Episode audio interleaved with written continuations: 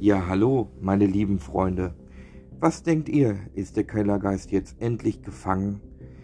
Was denkt ihr? Habt ihr die äh, letzte Folge nicht gehört? Ja, der Superkleber vom Bernie hat ja eigentlich alles Menschenmögliche gemacht.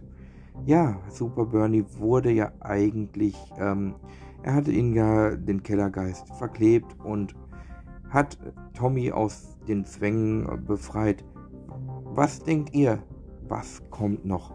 Ist der, ist der Kellergeist gefangen oder wird der Kellergeist jetzt in einer Band singen? Was denkt ihr?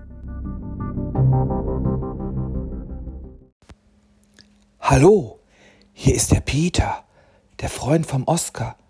Ja, und der Oscar, der gehört ja zum Tommy. Aber den ganzen Zusammenhalt kennt ihr ja.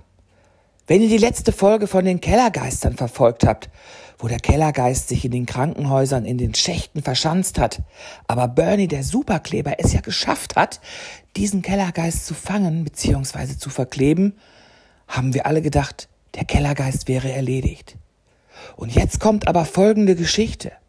Der Oscar und ich sind letzte Woche Samstag durch den Park gelaufen. Es war schon relativ dunkel und kurz vor Mitternacht. Es war so 23.45 Uhr und sehr neblig. Und dann hörten wir plötzlich ein Rascheln im Gebüsch.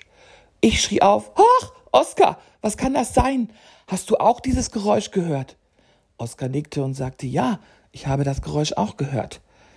Trotzdem hatten wir erst gar nicht an den Kellergeist gedacht, guckten uns beide an und dachten, na, ist er vielleicht doch zurück? Konnte er sich von dem Kleber befreien? Und wir gingen schneller und schneller. Unsere Schritte wurden immer schneller. Und ich hatte richtiges Angst. Mein Herz klopfte schon bis zum Hals. Und wir liefen immer schneller. Plötzlich sprang uns ein schwarzes Tier vors Gesicht und wir schrien beide für einen kurzen Moment auf. Wah! Und es war Gott sei Dank nur eine schwarze Katze, die da aus dem Gebüsch gesprungen war und wir waren sehr erleichtert, dass es nicht der Kellergeist war, der eventuell zurückgekehrt ist. Huh, wir wurden erleichtert und erleichtert.